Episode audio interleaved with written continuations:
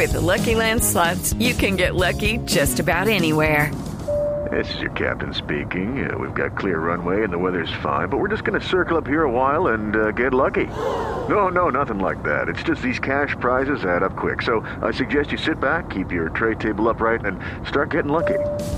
Play for free at LuckyLandSlots.com. Are you feeling lucky? No purchase necessary. Void where prohibited by law. 18 plus terms and conditions apply. See website for details. Mauricio Ruiz, el gerente de CESBI, gentilmente, hombre de la casa, ah, mañana también corre, está con su Toyota ahí, bravo, tienen la tarea de defender el título del año pasado, la categoría TC Junior, eh, no tiene ningún problema de casco para la carrera, pero sí encontró muchos problemas de casco esta semana en CESBI y está con nosotros. Mauricio, buenos días, bienvenido nuevamente a Autos y Motos. Ricardo, muy buenos días. Eh, un gusto saludarte una vez más. Bueno, alarmados con estas cifras y con las conclusiones que presenta CESBI con relación al mercado y a las características de seguridad y los hábitos de la gente que compra cascos que anda en moto día a día en calles y carreteras. Sí, efectivamente, Ricardo. Pues eh, la verdad, esto es un proyecto que iniciamos hace tres años en compañía del Fondo de Prevención Vial. Nosotros, digamos que nos correspondió la parte técnica, como sabes, pues SBI, esa es su vocación, pues dar aportes de, ingeniería y soluciones al mercado. Y nos dimos a la tarea de mirar los 36 modelos de cascos más vendidos en el país. Eh, luego de un riguroso estudio de mercado, fuimos y compramos los diferentes eh, modelos eh, como lo compra cualquier motociclista donde hay un porcentaje de ellos que compra en la calle simplemente y otros en establecimientos de comercio, sin entrar a mirar ninguna rigurosidad más allá de que, bueno, es un, es un almacén de cascos. Y nos llevamos la sorpresa de que los de los 36 modelos analizados, ninguno eh, cumplió con las siete pruebas que nos propusimos desarrollar en CESBI Colombia. Eh, para que un casco, digamos, pase las pruebas de homologación, debería como mínimo pasar el 100% de las pruebas. Hay que decir que las siete que hicimos no, no son las únicas que tiene la norma técnica colombiana. La norma técnica colombiana es muchísimo más ambiciosa en número de pruebas. Escogimos aquellas que comprometen la vida de las personas. ¿Qué, pruebas eh, hicieron? ¿Cuáles fueron eh, esas siete pruebas? Ok, nosotros hicimos eh, una primera prueba que se trata de lo que es absorción de energía, donde tú lo que el, el ensayo de absorción lo que se trata es de lanzar el casco en tres posiciones distintas y mirar su comportamiento. Lo que mides al final son las gravedades eh, en un acelerómetro pues que se tiene en la máquina especial para este propósito. Luego hicimos otra que se llama ensayo de penetración, donde colocas el casco dentro de una horma y, y viene un punzón a una velocidad determinada, eso está todo calibrado por la norma internacional, y ver si hay una penetración eh, total del casco y hay un contacto contra la horma, lo cual incluso nos lanza una señal auditiva, lo cual ya quiere decir que no que el casco no cumplió. Luego hicimos un ensayo protector de barbilla, la barbilla entendiendo no, no la retención del casco, sino la parte frontal del casco. Allí la norma colombiana tiene un vacío muy grande porque si se trata de cascos abiertos, este ensayo naturalmente no se podría hacer. Eh, y lo que se hace es lanzar una carga sobre la barbilla del casco para ver su comportamiento. Luego hicimos otro que es de la efectividad de retención, es decir, la correa que te pones en la parte inferior de tu, de tu quijada para retener el casco. Y, lo que uno trata de medir es qué tanto se elonga en caso de que haya una fuerza externa. Eh, y en muchos casos vimos el desprendimiento completo de la villa o de las correas que van sujetas con, con remaches al casco. Hicimos también eh, otra que eh, mirar con una, incluso hay una horma con una peluca, donde ver si con una fuerza externa el casco sale despedido, y una que es de penetración en el visor, que es curioso, no lo tiene la norma la norma inglesa, pero es una norma americana privada, y es qué pasaría si tú sufres un impacto en el visor de tu casco, si hay penetración o no. Digamos que esas son las pruebas, una bastante más sencilla que era someter el casco a solventes también para ver si había desprendimientos de pintura. Esas son las siete pruebas que tenemos hoy disponibles en el laboratorio de CESBI Colombia. ¿Y ninguno de los 36 modelos de cascos que ustedes probaron esta semana pasaron las normas? ninguno pasó las siete pruebas.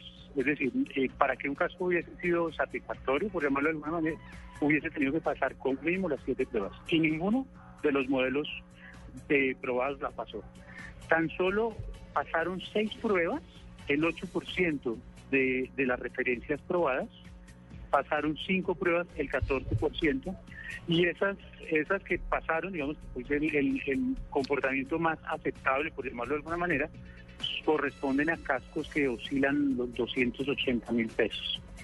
Pero lo más aterrador, digamos que es el 60% de los cascos probados de las referencias tan solo eh, pasaron o una o dos pruebas. El resto de pruebas simplemente no la pasaron. No la pasaron. Y, y esos cascos, estamos hablando de cascos de alrededor de 50 mil pesos. Mauricio, eh, pues 50 mil pesos uno se compra una buena cachucha. Sí, Sí. ¿cómo, ¿cómo aspira uno con esa plata a comprar, comprar un casco. casco? Tal cual. Ma- Mauricio, Tal ¿qué, cual. qué efectos tiene esto? O sea, procedimentalmente, ¿qué efectos tiene? Ustedes presentan el, el informe ante el Fondo de Prevención Vial. eh, ¿qué, qué, qué sigue después de esto? Pues mira, lo, lo, lo que ojalá siguiera, porque ahí sí tenemos que, que pensar un poquito con el deseo, es que pues se movilicen primero las autoridades en revisar eh, lo que es la norma técnica colombiana. Es una norma que existe desde el año 2003 y que creo que es la primera vez que, que hacemos al menos unas pruebas juiciosas y rigurosas en el país para ver cuál es el desempeño. Lo primero es, es una norma que se sale de todo contexto de las normas internacionales.